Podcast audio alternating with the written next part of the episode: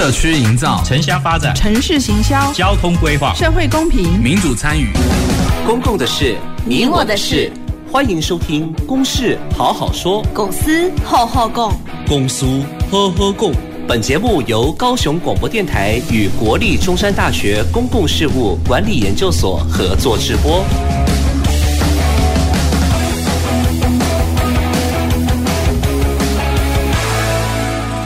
各位听众朋友，大家好，欢迎收听《公事好好说》，我是今天的节目主持人郭瑞坤。《公事好好说》是由国立中山大学公共事务管理研究所与高雄广播电台共同制播的节目。那我们今天呢要讨论的主题呢是翻转教育啊，用生命翻转弱势孩子的命运。那首先呢，我要先介绍今天来到我们节目现场的来两位来宾。那第一位呢是胡新宇哈。啊，他是建新农业科技股份有限公司的执行长。那执行长跟各位听众朋友打个招呼。大家好，我是建新农业科技的执行长胡新宇，很高兴跟大家在这里分享翻转教育的重要性。谢谢。好，那第二位来宾呢是周心怡。那心怡呢是我们中山大学公共事务管理研究所的学生。心怡。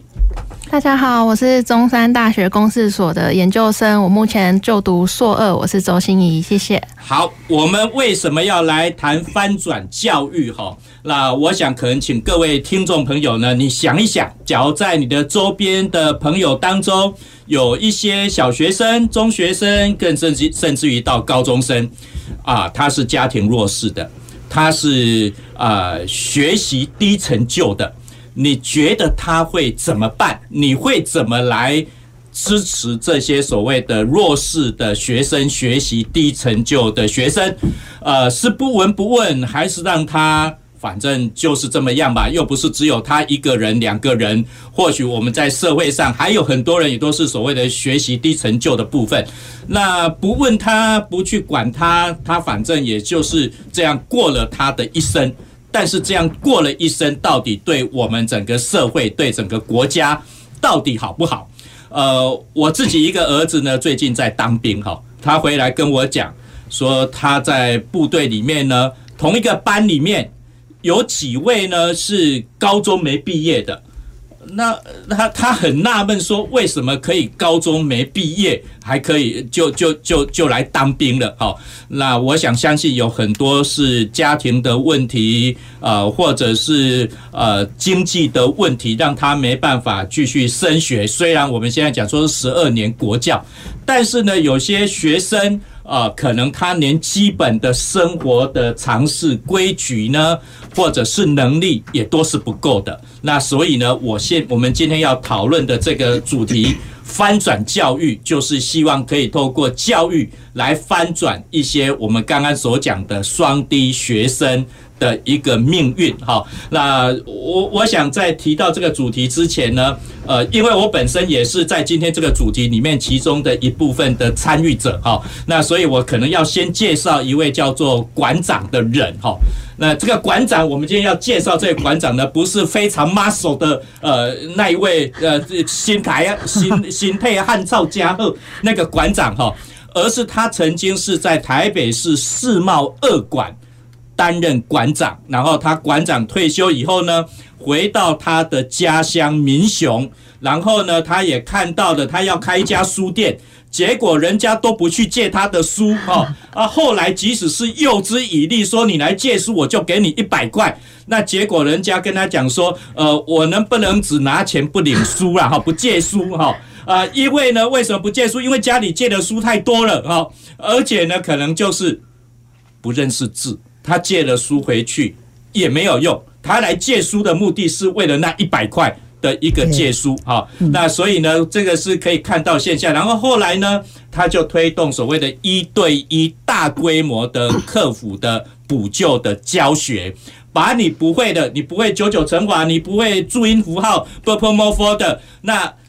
你就把把它重新学习起来，哈。那当然呢，刚刚我们讲说双低的同学，双低的低学习成就家庭、低收入户，他根本就不可能去所谓的呃安亲班，不可能找所谓家教来来教他。那学校呢的老师一个班级二三十个人，甚至更多，即使是十几个，那每个人的学习的情形都不大一样。我们不可能说指望每个老师都非常有爱心，愿意从头来教。哈，那所以呢，我们这个黄金山馆长呢，就推动了啊一对一大规模的呃课辅的一个活动。那在今年九月份呢，我们除了在嘉义，哈，那个黄金山馆长呢，有四个据点。那今年九月呢，在高雄呢，我们成立了嘉义以外的第一个据点。那这个据点呢，就是我们今天的来宾呢，呃，建新农业科技呢，呃，胡执行长呢，跟他的董事长刘建逢董事长呢，呃，他们算是企业界呢积极来推动的。那我们中山大学这边呢，我在这个学期呢，就开了一门叫服务学习的一个课程，那由大学生呢来担任客服的老师。那今天的另外一位来宾，我们那个心仪的话呢，他就是我们小老师的头头了哈。我他旗下呢有六十位的大学生，就是担任我们这些呃那个小学生、中学生的。客服老师，好，那这是呢，我大概先借这个机会呢，先跟我们的听众朋友呢介绍为什么我们要来推动推动这个所谓翻转教育，用生命来翻转弱势学生的命运。那首先呢，我想我们进入我们今天要讨论的主题，能不能请我们执行长跟心仪哈啊，就你们观察到的。呃，不管是为什么要推动这个一对一大型的客服，特别是在高雄来推动哈，在高雄来推动。那心仪呢，也在我们上课的现场也看到了小学生呃或中学生呃来到现场，然后接受我们中山大学的大学生来做一些辅导，来补救他的学习。呃，不足的一个地方哈，那这个现场的情形到底是怎么样哈？那首先我先请教我们胡执行长哈，为什么你跟刘董事长呢要来推动这个所谓翻转教育？你们看到了什么问题？呃，大家好，呃，我们当初我们董事长刘建宏先生啊，带领我们呃一起参与跟投入。呃，这个呃公益事业的时候，那时候呢，并不是很了解，呃，这个呃，现在一对一标靶式教学到底对小孩呃他们的重要性在哪里？呃，所以呃，但是呢，我们看到的是，就是一直追随馆长的这个过程当中，有看到呃，真的就是这些清寒学子们有得到很大的人生的翻转的一个呃变化，呃，也看到馆长就是。的这一份爱跟温暖跟使命，让我们就是很感动。他真的就是一直保持这种初衷跟全力以赴。那其实当初我们呃纯粹就是想要传递这一份爱跟使命啊，呃，因为这是一个真正的善的循环，教育是根本嘛，知识改变命运。那这些。呃，弱势孩童本来他们面临的挑战比一般人都要困难要多，他们就是可能比较贫穷，或者是说资源匮乏，然后然后不稳定的成长环境呢，就是造成了现在他们的一个状况。所以教育就是具有翻转儿童命运的这个力量，就算是生活再辛苦一点啊，只要儿童能努力完成这个学业，再借由教育赋能。他就能翻转他的人生，也有可能带着整个家庭，甚至是整个家族及他的后代子孙走出这个匮乏的一个循环。好，我们执行长提到的，可能有些刚刚所讲的双低的。的学子哈，他可能是家庭贫穷或资源匮乏，他没办法受到常规的啊非常正常的教育，或者他的学习成就可以来改善的一个部分哈。那在心仪在讨论之前，我想可能呃可能跟我大概同一个年纪，或许是泄了底哈，到底年纪多大哈？那以前有所谓师范师专的时候。那假如你是所谓的三级贫户来讲，你只要考上师范或者是师专，全部都是公费的。啊。然后呢，你毕业以后，你就可以担任小学老师。那等于是你就变成是一个中产阶级，你的家庭的地位，你的职业就完全改变了哈。那当然呢，你当了老师以后呢，你可能也会再进一步让你的小孩子呢，呃，有进一步的学习机会。我想这就是包括从以前啊，从师范师专的系统，真的去翻转很多人的命运的部分。但是呢，我们现在十二年国教哈啊，你即使你要在读所谓教育大学，也都是要缴学费的。那前提也要你有能力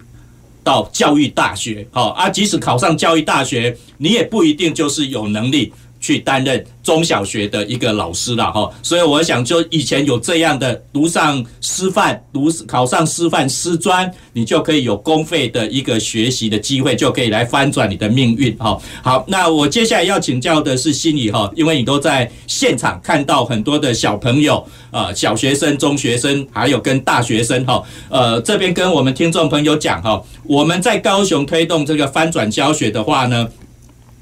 大学生也好，小学生也好，他们大概呢是下午五点半到达我们的会馆，就是会址这个地方，然后开始用餐吃便当，然后六点呢。到八点就是我们大学生来辅导这些小学生、中学生来做课业的辅导，然后八点以后呢，就是呃他们完成他们的补救的教学以后呢，然后就放学呃回家。那虽然我们上课的地点呢是在高雄市的三多路跟成功路这个地方，但是呢，有些学生从非常远的拉马 K。妈妈载他来到三多路哈，骑车子大概要三四十分钟以上到现场来。那也有一些学生呢是坐轻轨啦，或者是坐捷运再走路到现场来哈。那当然，我想这有辛苦的爸爸妈妈，也有一些辛苦的学子，但是他们把握这个机会，我就是要学习。好，请你跟我们分享你在现场看到这些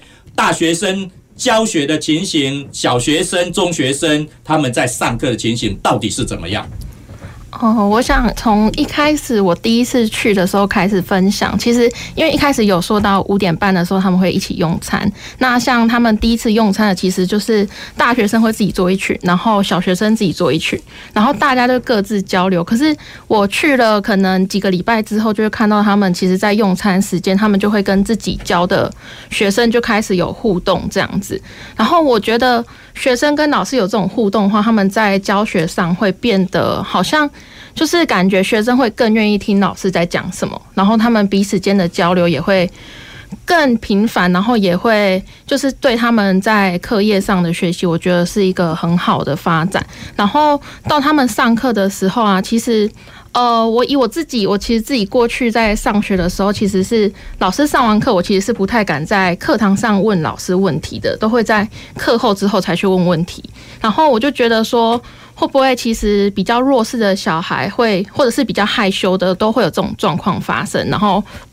我觉得说，这样子的，就是一对一教学的方式，其实可以让这些比较害羞或者是比较弱势的孩子，可以在课后你不懂的问题，你就可以。一对一的跟老师提出来，然后我觉得我们中山的学生也很热心的去教他，然后也他们在一开始的时候都会先问他说：“你们今天老师教了什么啊？”然后先跟他做一个聊天，然后后续再跟他说：“你可能不懂的地方先提出来，我们先做讲解。”然后那个讲解的部分可能。不一定是我们规定的国英数的这些内容，它可以是其他的科目这样子。我觉得这对那些孩子来说，其实是一个很好的方式，因为他可能他不限于单项的科目，可以问我们中山的学生这些老师们，那他可以问其他科目，对他整体的学业啊，我觉得是一个很好的正向的发展。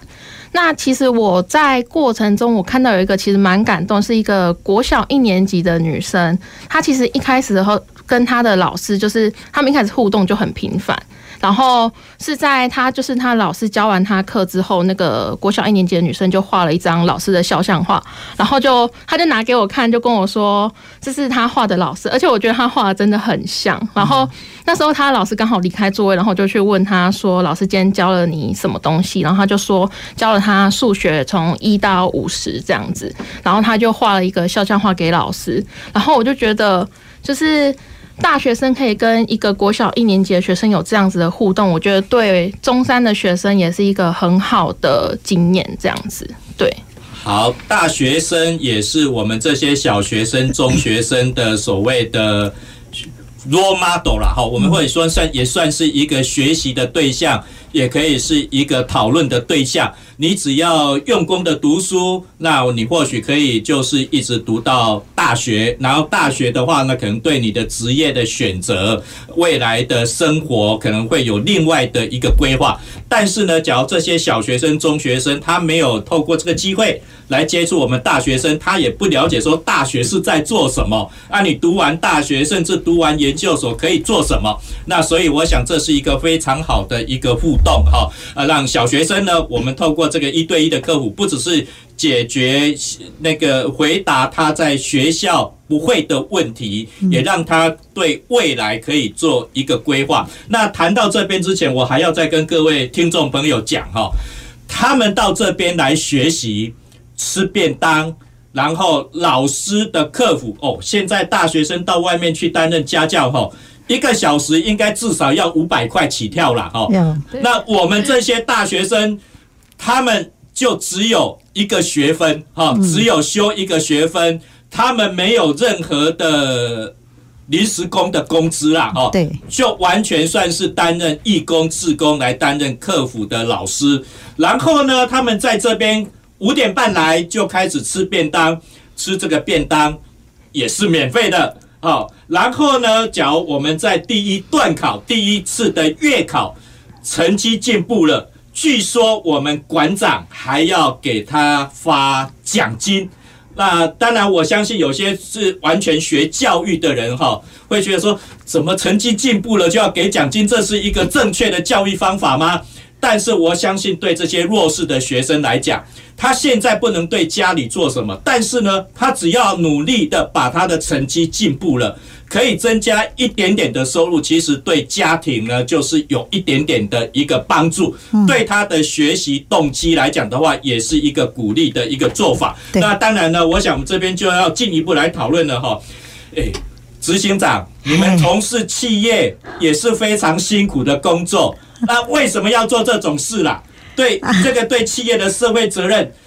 翻转教育对你们的企业社会责任有这么重要吗？而且企业社会责任也有很多事情可以做，包括最简单的就是捐钱嘛，捐给慈善机构嘛。哦，啊，当然有些人讲说，我捐给慈善机构，到底他们做了什么事情？或捐给学校，捐给国小、国中，他们到底做了什么事情？都只是做硬题吗？有有没有可能去翻转？学生的一个命运啊！你们为什么建新农业科技要做这种事？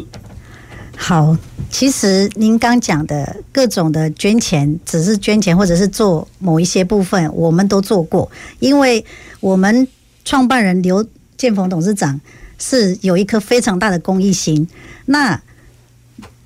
我们也常呃也参与了很多的公益的行为。那为什么我们现在就是呃这么？就是一点一滴的参与，呃，翻转，呃，弱势孩童的这个呃学业的这件事情呢，就是因为，呃，我们在这个过程当中真的看到它是非常有效的，它有效的改变了这些孩子的未来。那馆长的这种初衷，呃，跟他的这个标靶式教学是呃不可否认的。我们一点一点的参与的这个过程当中，真的受到很大的震撼跟呃跟感动。所以呢，我们也决心想要向馆长学习，想要传承他的这一份使命跟爱。呃，当然我们也可以就是只出钱就好，但是如果大家都只出钱，那你看，如果我们想要更多的人，呃，更多的这种弱势孩童也能得到这种，还是需要有人去执行跟落地的，不是只有出钱就好。所以呢，我们。非常愿意跟来执行这件事情，也很感谢馆长的信任。那在这里面，也不是只有我们愿意做就能变成诶可以执行的一个一个点。那如果当初没有郭副院长您啊中山大学这样的支持，其实我们也很难。光是企业，其实它是有一个力量在，没有错。但是这个是需要结合的，它是需要大家一起来协作的。呃，我们呢只是其中的一个小螺丝钉的概念，呃，所以这个部分呢，我还是觉得说，我们只是出了一点点小小的力啦。好，谢谢胡执行长哈，要做善事，要做有意义的事，不只是捐钱，你即使捐钱也要有有办法可以落地来执行哈。那在这边我也跟各位听众朋友分享一下哈，有时候有些事情哈，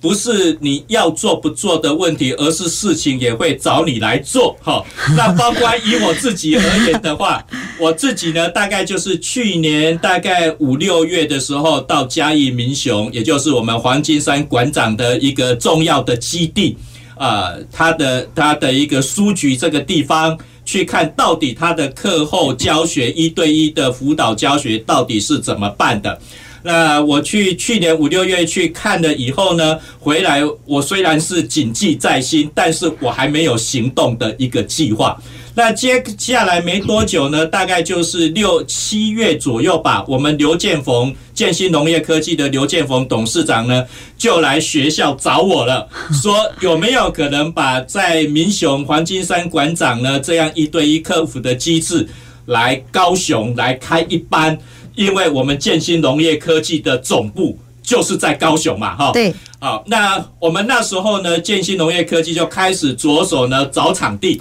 而且他们场地呢说，我不要在现有的学校，因为很多小学生、国中生可能就在学校，因为低学习成就就已经很讨厌学校了，你叫他下课再继续留在学校。他应该是百般的不愿意，所以呢，我们那个黄金山馆长呢就要求呃刘董事长跟胡执行长呢要找场地。那当然找这个场地也经过了一番波折，那最后呢就是才决定在三多路现在的一个。的一个地方，那因为我本身呢，就是在执行教育部的 USR，也就是大学社会责任的计划。那刚好呢，我们也结合了建新农业科技的企业社会责任，所以就是 USR 结合 CSR。那我们呢，包括在这个学期，呃，我就开了一门就服务学习的课程。呃，一般老师哈，老实说也不不是。不是很喜欢开服务学习啦，哈，因为要安排实习的场域，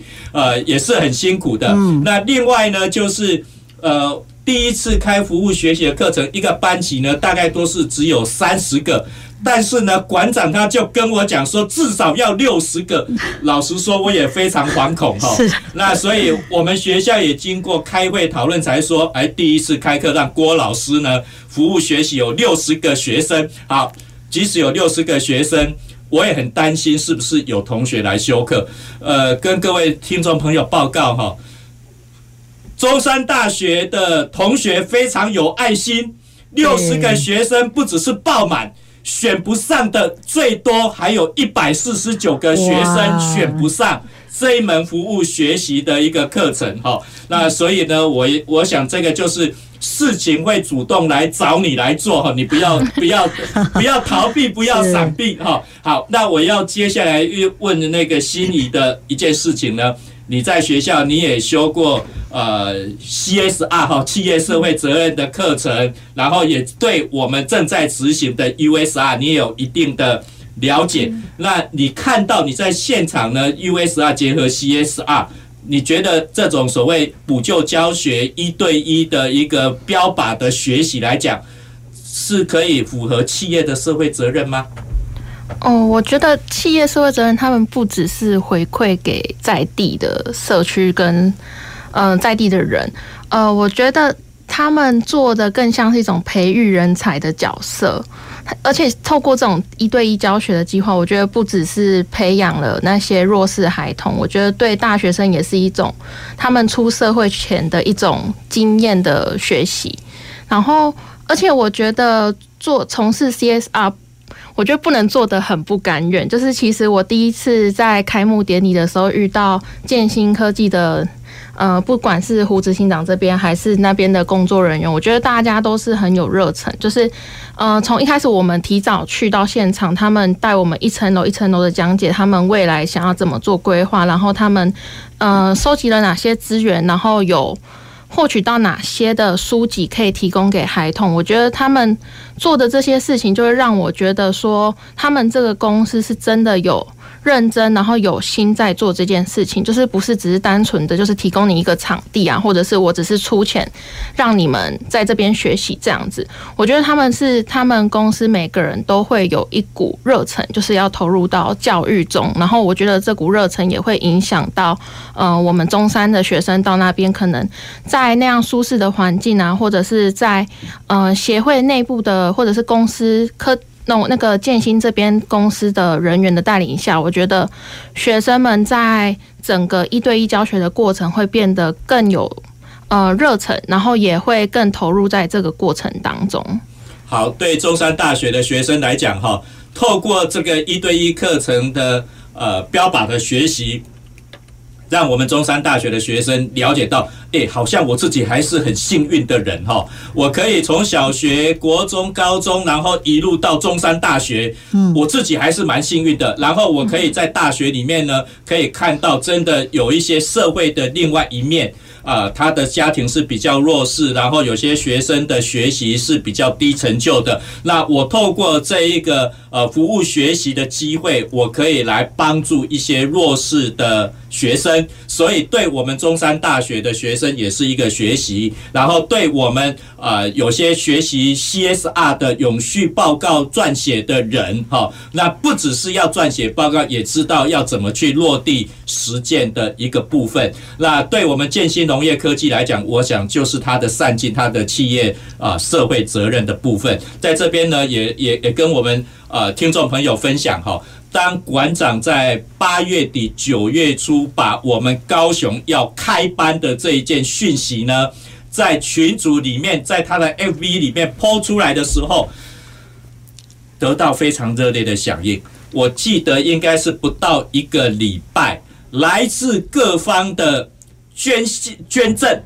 将近有三百万，是啊，当然三百万只是其中的一部分，因为哇，学生吃饭要钱哈，要发奖金也要钱哈，不只是给学生的呃便当要钱，奖金要钱，还有一些工作人员。也要在现场在给他必要的环境的维护，然后那个那个那个课程的规划安排来讲，那这些也都是要钱，所以这些呢。可能我们台湾善心的人真的是非常多。那慈善捐赠呢，对他们来讲是一件很容易的一件事情。那问题是，你要到他让他来捐款，你要让他觉得说，我做的这件事情是我可以看得到，我可以有成就感，然后看到我捐赠的钱是可以达到他的社会意义的一个部分。好，好，我们上半场的一个呃。节目讨论呢，我们就到这个地方。我们今天讨论的呢是翻转教育，用生命翻转弱势学生的命运。我们休息一下下，等一下回到节目现场。走进时光隧道，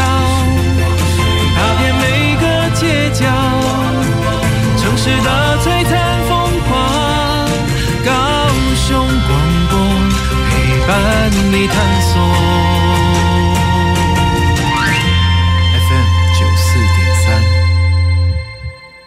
怎么了？别哭啊！你还好吗？我朋友传讯息给我，说他在网络上看到了我跟阿贤的亲密影像，我我该怎么办？求求我！别哭，一定会有办法。听众朋友，如果您正面临个人性私密影像遭到他人散布或威胁的困扰，请勇敢站出来，上网搜寻性影像集中处理中心网站，二十四小时线上收案服务。同时，请立刻拨打一一零报警。任何人都不应该把你的性私密影像任意流传。以上广告由高雄市社会局家防中心提供。大家好，我是内政部移民署组长黄玲玉。政府为了解新住民在台生活相关需求，作为推动各项服务措施之参考，将于今年六月到十月间进行新住民生活需求调查，由佩戴识别证的访员进行访问。如有疑问，请洽询零二二三三一五一三三，分机六零一到六零四。以上广告由内政部移民署提供。听众朋友，大家好，我是依林。与其担心社会现状没有我们想象中的美好，不如付诸行动，加入志愿服务的行列，用爱改变全世界，让所有参与的人充满未来的梦想。而不是一直活在过去的遗憾中。这样才能创造一个有人文、有人性的社会。欢迎收听用心为大家服务的电台——高雄广播电台 FM 九四点三，AN 一零八九。随时陪伴着你，你最好的默契，空中串联一起，分享点点滴滴。九四三，九四三，九四三，你最默契的电台。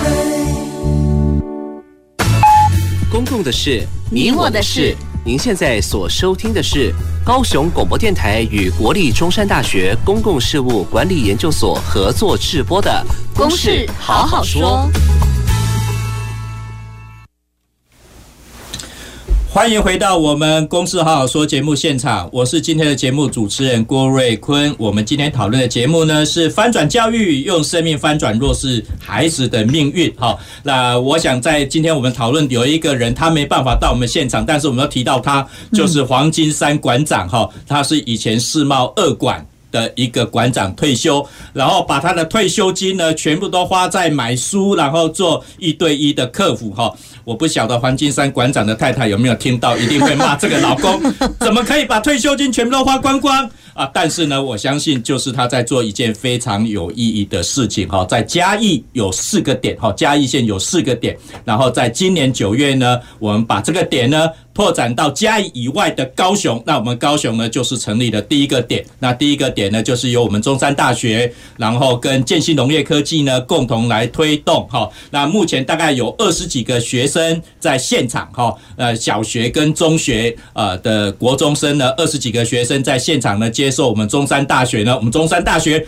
出动了六十个大学生来担任客服的一个老师啊。那今天来到我们节目现场呢，有建新农业科技的胡新宇执行还有呢，就是我们中山大学的这些啊大学生的。的的班头哈，的的助教哈，我们那个心仪呢，呃，他来到我们节目现场哈，那我们讨论的主题呢，就是翻转教育哈，用是用教育来翻转学生的一个命运，特别针对所谓的双低家庭哈，那个学习低成就啦，然后包括家庭弱势的一个部分，那希望可以透透过教育呢来翻转他的命运。那当然呢，黄金山馆长在一些的场合他也提到哈，在嘉义有很多的例子哈。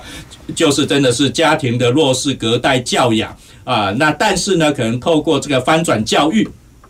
让学生呢有改善了哈，提升了他的学习成就，即使是去读军校。那对军校而言的话呢，他等于是有一个正当的一个事业，也有正当的一个收入。那对他的家庭呢，就是改善了。那即使他们呃进一步呢，可以读到大学，读到研究所。呃，我记得我们黄金山馆长呢，都还给这些学童呢有一些奖学金的一个方式哈，让他们可以继续的深造，然后达成他的理人生的一个理想。那我想呢，我们回到我们今天的一个讨论哈。那我想要先。请教一下心理哈，那刚刚虽然我们有提到说，诶，在这个呃教学的现场哈，大学生跟小学生、中学生的一个互动，那对大学生本身也是一个学习的过程哈，了解到呃怎么去做客服，然后了解到我们社会有不同的一个面向的部分，那相对的就是在对这些弱势学童的一个辅导的课业过程，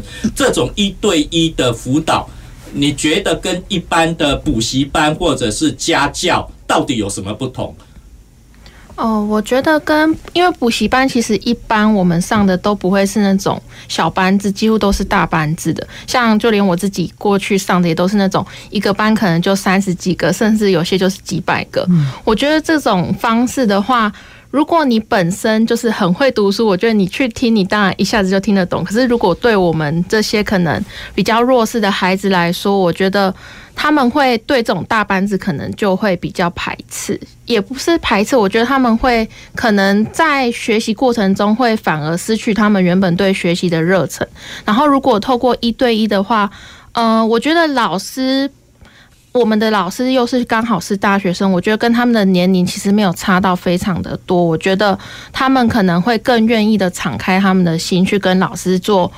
沟通交流啊，可能就是会跟一般的家教跟补习班就是没那么的严肃，他们可以透过一种沟通啊、聊天的方式，或者是。嗯，他们可以先建立彼此之间的感情，之后再进行一个一对一的教学。我觉得这样子就是学生，就是我觉得小孩子其实蛮敏感的，就是对人际关系蛮敏感，所以我觉得如果大学生跟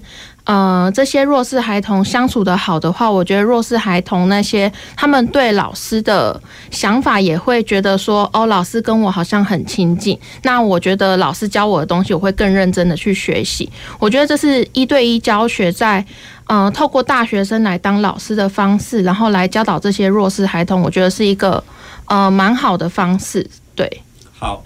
刚刚心怡提到一个重点，哦，假如是传统的。即使是所谓的小班制，或者是所谓的大班制，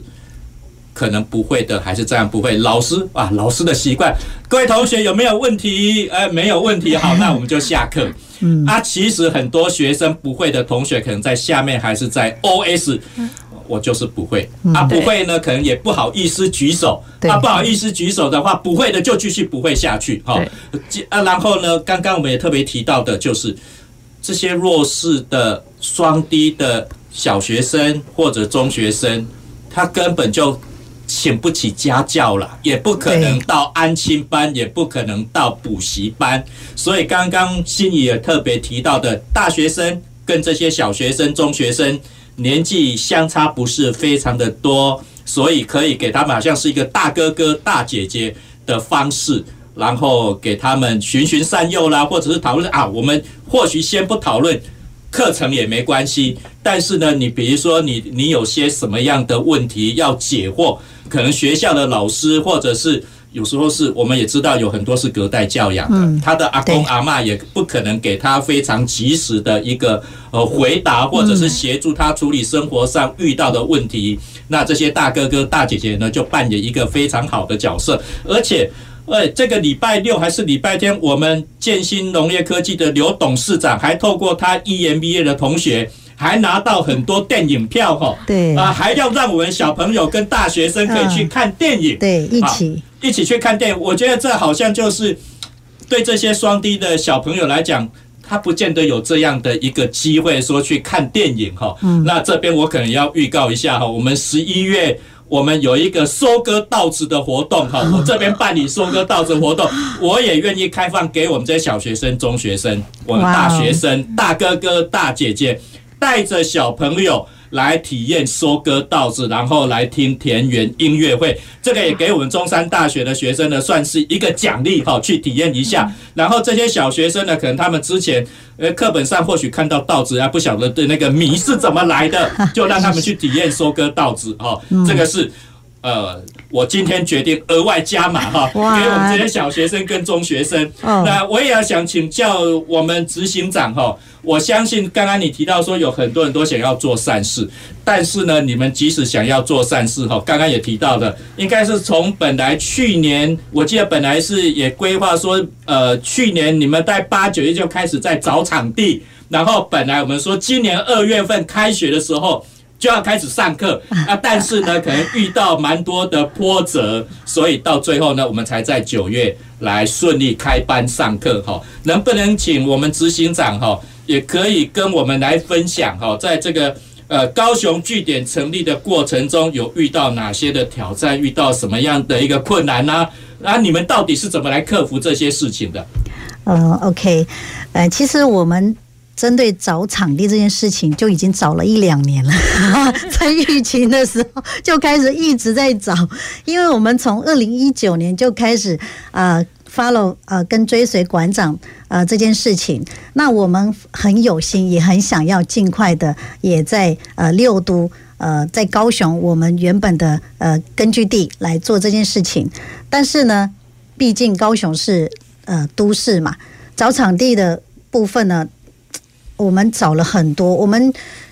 就是因为我们同步，我们的困难是同步，我们建新也是初创的草创的这个过程，所以呢，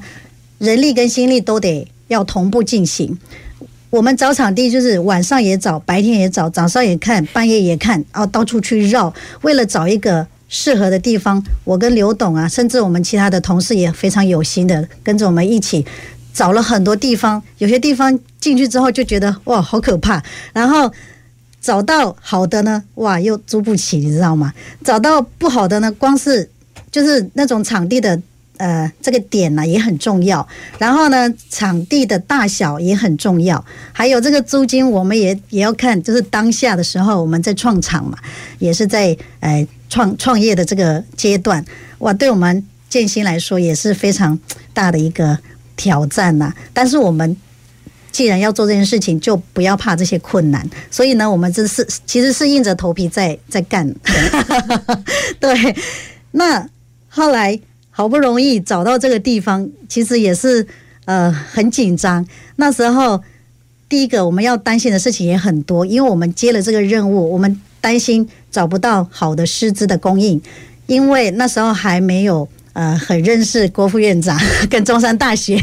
我们战战兢兢的去跟呃附近我们这个点的附近的国立呃大学去对接，然后有的跟我们说，那我们的学生去那边服务。一个小时多少钱呢？天哪，我们怎么还做公益？我们也付不起这个钱。所以呢，可能他们也不认识，或者说并没有完全了解哦，馆长在做的这个事情的的一个有效性跟重要性，还有他的诶这些呃事迹，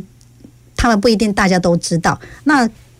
就是好家在，就是有国副院长您的。大力的一个推动跟支持，然后让中山大学校长、副副校长大家都认识呃我们协会的这么有意义的事情，所以才能真的在今年九月份啊、顺利开学。这个是真的是要非常感谢，你知道吗？好感动。那时候我就觉得，因为那时候觉得学生要找呃要找六十几个师资，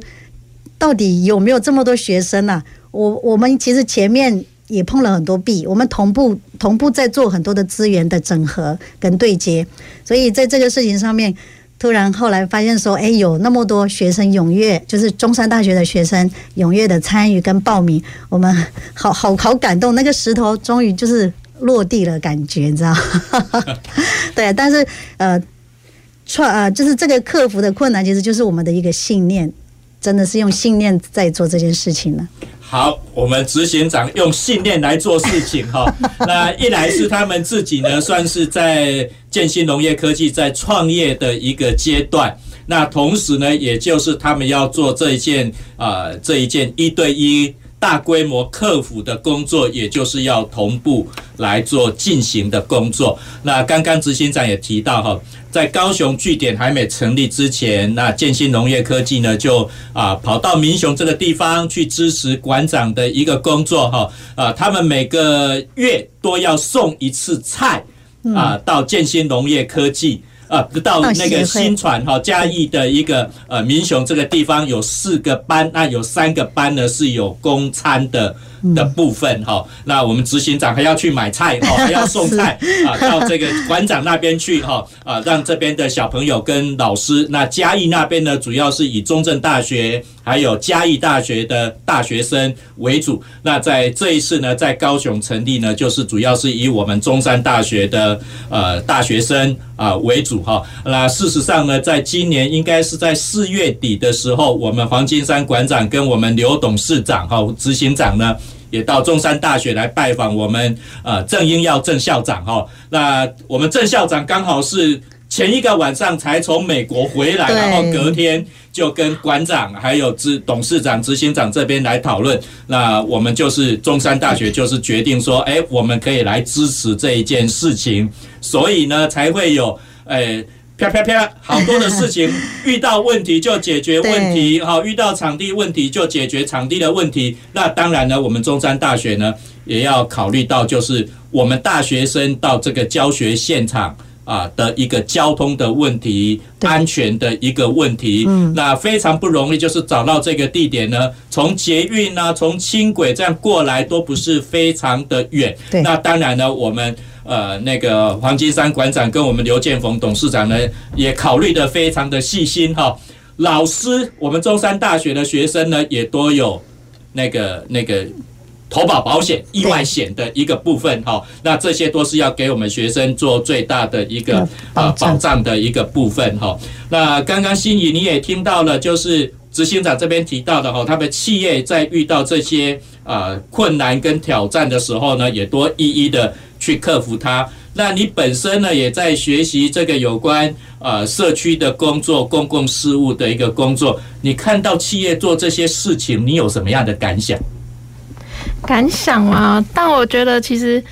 应该说是感动。就是其实每像刚刚听这样听下来，我其实都是起鸡皮疙瘩。我就觉得说，为什么可以付出这么多的心力，就是只是为了，就是为了让这些小孩子有一个很好的受教的机会。我觉得。呃，以我自己来讲，我觉得要付就是做一个社区工作或者是投入公共事务的人来说，我觉得你要有一颗热忱的心，然后想要付出的心真的很重要。然后我觉得企业也是，就是不单单只是。你可能过程中会遇到很多的问题，那你就是刚刚胡志新长说的，就是你不断的解决，然后在解决的过程，我觉得你可能会收获到很多，不管是自己的经验，或者是你身边的人事物啊，然后跟你一同工作的伙伴，我觉得这边这些都会是你在。嗯，从事一个公共事务的工作，或者是一个付出型的工作，社会社会服务的工作，我觉得都会是你在过程中收获到的这些东西。对，好，我想这边呢，对我们心仪或者是对中山大学的学生，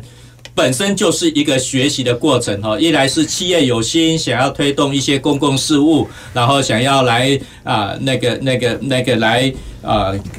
拯救哦，说拯救或许是比较沉重一点，但是呢，刚刚所讲这些双低的呃学童来讲，假如我们现在不去改变他的命运，那他以后呢会变成是什么？有没有可能会变成是我们社会的负担？然后或者是假如他呃那个那个家拍咯，这拍代志。那社会的成本会不会更高？所以老实说，教育是最有效的方式。哈，我们不见得说期待说这些小朋友、这些中学生真的说可以呃到顶读到顶大啦，就那个那个有什么高学习的成就。但是呢，最起码我们让他避免走走岔路，走到。不好的一个方向，然后让他有基本的生活能力，有一技之长，不会成为社会的负担。这大概呢是我相信也是我们黄金山馆长哈，或者是我们刘建逢董事长、胡执行长呢，啊，我们大家每个有参与的人呢，呃，最主要的一个呃愿望哈。那甚至于我也再再讲一个小故事哈，那个那个。新贤哈，就是我们在现场担任班主任的这一位，对，呃，那个主任哈，他本来是在一个银行工作哈，对，那到底是怎么被我们刘董事长哈 说服的，竟然辞到银辞掉银行的理专的高薪的工作，然后到现场来担任班主任。不止担任班主任，他先生都还来担任志工。对，你能不能跟我们分享一下？执执行长跟我们分享一下，新贤那个班主任到底是怎么会跑出这一套这一号人物出来？哈哈，这个我也不知道，呃，该不该讲啊？因为我们现在黄新贤小姐是我们的协会目前现在的执行长，也兼现在的班主任，身兼数职。因为要找到这样的班主任也是不容易。第一个，他的。各种理念跟程度都不是一不，就是他必须要到达他他的一个一个程度才可以。那这个我觉得是老也是老天爷派来的吧，这样讲。对，那很多时候我们呃，其实我们也中间也有立呃也有其他的人在担任这个角色，可是其实都不是那么适合，因为这个人必须要很有爱、很温暖。我们都很想要找到，就是像。馆长一样那么温暖的人，让孩子是愿意跟你亲近的啊！本来我是要去担任这个角色的，但是呢，因为企业也必须要正常运转，也是很大的一个责任在那边，所以必须要有人分工。那呃，新贤姐呢，她在银行，其实她真的在在金融界，她她的呃职务啦，或者说她的一个待遇其实真的是很高。他的我是听他说，他的同事们都没有办法理解他为什么做这个决定，因为银行之后退休，其实他的那个福利可能都非常好，可是他毅然决然做了呃这个选择。那他的理念就是，他觉得这个事情是。他要来做的，你知道吗？所以是老天爷派来的吧？应该就是这样。对啊，我们很感谢老天爷派了很多的很多的人来协助这件事情，对不对？所以呃，建建新只是起了一个小小的头，这样子。好，该是你的事情，就是你要来做，你不能逃避哈。因为我在现场也有跟新贤姐呢有稍微呃提了一下哈，呃，她提到她真的是在银行工作了非常久，然后呢，她说，唉。我想要避开铜臭味 了，呃，然后啊，包括说要做一些赎罪，呃，其实我想银行业有它的压力啦，哈，或者是怎么样，是不是真的赎罪，或者是开玩笑哈，只是觉得说好像人呢。到了另外一个阶段，他可以去从事另外的一个工作，那所以他呢就是呃毅然决然的，就是把他在银行的工作把它辞掉了，然后来这边担任班主任哈啊，这班主任哈。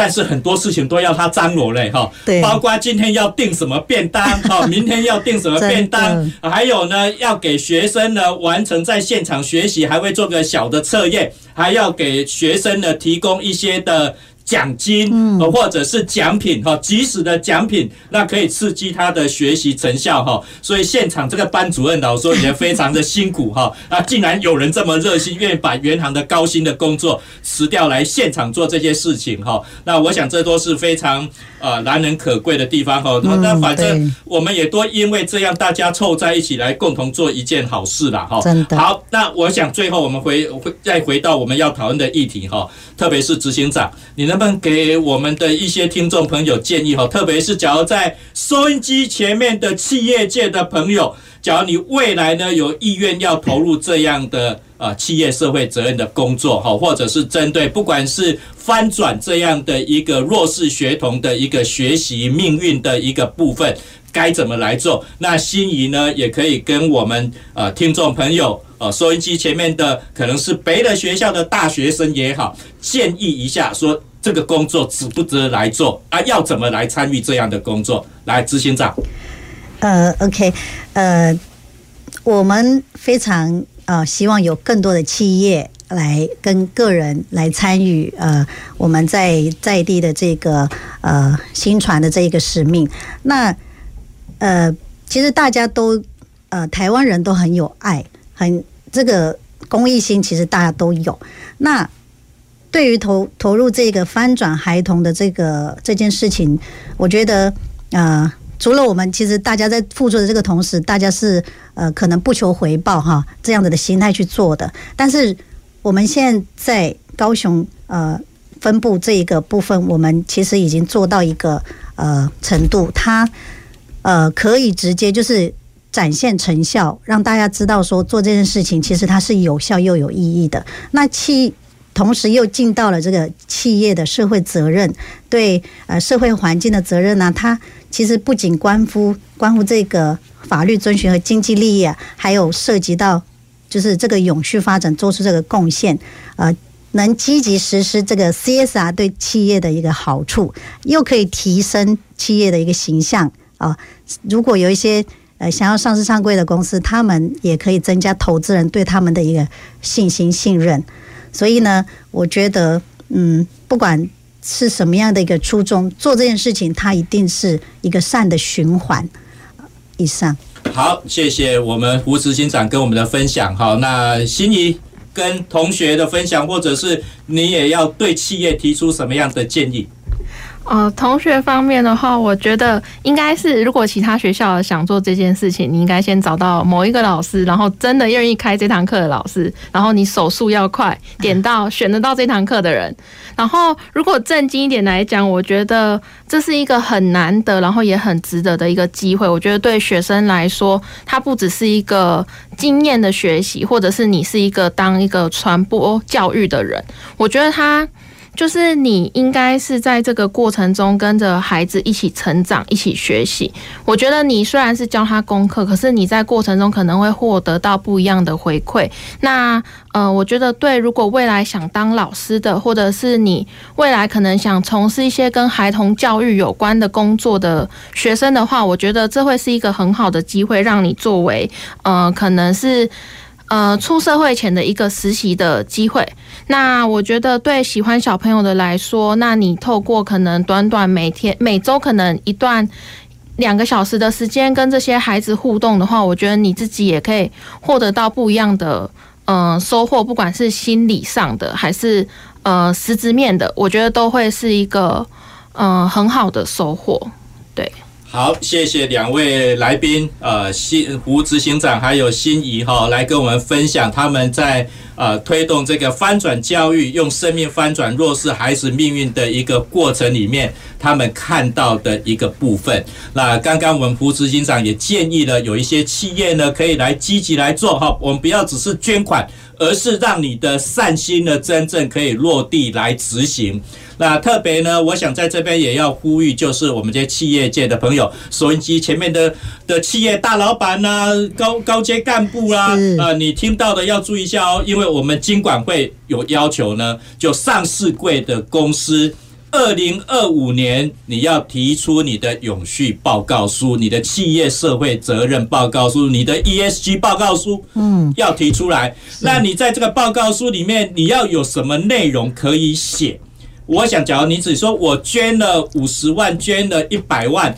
这个大概不到一句话就就就写完了哈。但是呢，假如你像我们建新农业科技，你直接讲说我们来做翻转教育的一个工作，你可以有很多的画面，你有很多的故事，甚至于我们现在都特别强调所谓的影响力。那各位可以想想看哦，我们现在想着说这些小朋友、这些小学生、国中生就是我们的未来。我们的未来的退休金要仰赖这些小学生，要仰赖这些国中生。只要他们可以做更好的事情，那相对的呢，我们的退休金也有比较保障。那相对的，就是社会的成本，我们国家呢，在这些所谓的呃矫正教育啦，哦监狱的一个预算呢，这边就可以减少。好，那我们今天呢，非常高兴呢，可以邀请到我们。呃，建新农业科技吴新宇执行长，还有我们中山大学呢周心怡，她是我们六十个小老师的